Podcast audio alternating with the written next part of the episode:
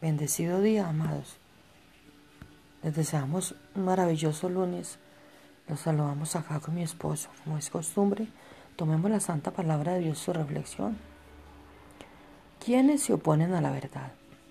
Segunda de Pedro 3, 16, 18.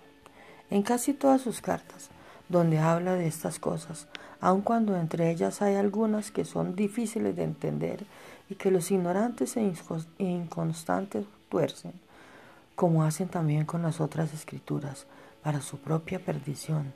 Pero ustedes, amados hermanos, que ya saben todo esto, cuídense de no ser arrastrados por el error de esos malvados, para que no caigan de su firme postura.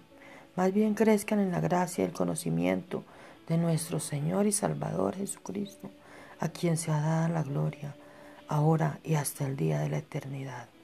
En 2 Timoteo 12:25 tenemos, tenemos corrigiendo tiernamente a los que se oponen, por si acaso Dios les da el arrepentimiento, que conduce al pleno conocimiento de la verdad, en el poderoso nombre de Jesús. Amén.